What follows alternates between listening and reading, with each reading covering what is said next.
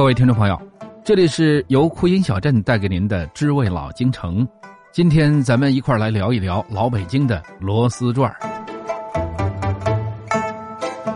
在老年间呢，京城除了那些饭庄、饭店制作的煎炒烹炸食品之外呢，最常见的小吃那应该是烧饼。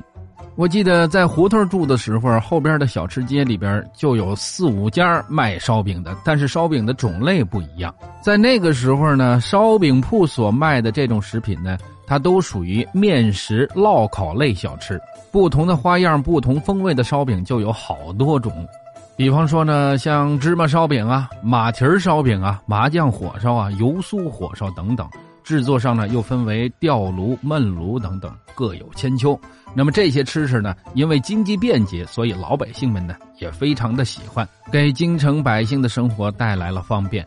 老年间在京城众多的烙烤类小吃当中，螺丝转火烧那可算是老北京的一种别具特色的传统小吃。因为这种食品呢，以油丝盘为圆形，形状螺旋，就像田螺一样，所以得名螺丝转这种烙烤类食品的制作原料与普通的火烧没什么不一样，但是呢，它的制作手法却是有些特殊，它是一种专门的技巧。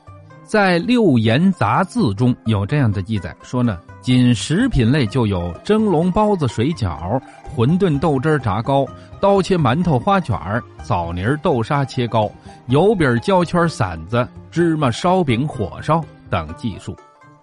在当年的老京城中最出名的，应该算是焦圈小螺丝转。它的首创人呢叫孙德山，他曾经是清末宫廷御膳房的点心师傅。他由宫里边出来之后呢，自己在地安门外经营早点铺。由于手艺非常好，所以生意呢非常的兴隆。在这期间呢，他又把胶圈小螺丝转的手艺全交给了徒弟乌店元先生。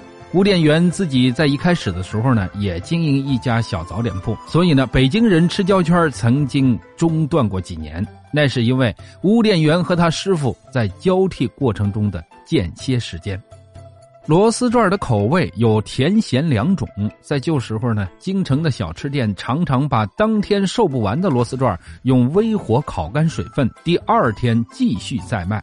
烤干了的螺丝转呢，又叫干蹦这干蹦呢，用手一拍就碎，吃着呢那是酥脆焦蹦，让人呢口唇跳跃不停，属于寒食十三绝当中的一绝。上好的螺丝转呢，是油丝均匀，不乱底儿正，色泽棕黄，闻之酥香，食之松软，皮干香酥，回味无穷，让人吃起来就停不下。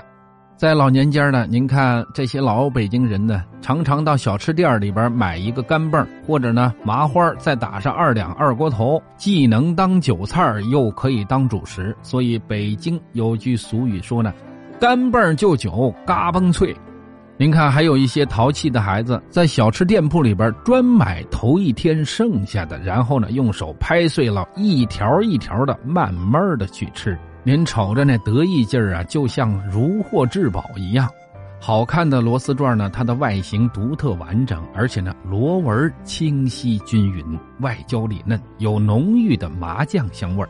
它的片丝薄厚一致，不散架，不粘连。螺丝转热吃呢显得香，凉吃显得脆生。做早点吃呢，可以配上豆腐脑或者老豆腐，这可是绝美的搭配。那这螺丝转呢，可是小时候最奢侈的早餐了。记得小时候呢，买什么都得要票。那个时候发各种票呢，还得按人头去发，而且呢，粮票是按你是工人呐还是干部啊这样去发，标准还不一样。因为我家的人口呢比较少，所以除了买必须的食品之外呢，平时还可以去买点点心呐、饼干呐，还有早点。去饭馆的时候呢，还可以买点主食。那会儿最喜欢买的早点就是六分钱二两粮票的螺丝转烧饼，看到它的时候就觉得非常的喜欢。不光外皮焦脆，而且内里绵软，芳香浓郁，咸淡适中。作为早餐，那真叫一美味呀！说实话呢，当时好多好多的小伙伴都羡慕我的早餐能够吃上这个。对于好多同学来说，那可真是奢望的事情。现在呢，一个螺丝转要好几块钱，翻了多少倍呀！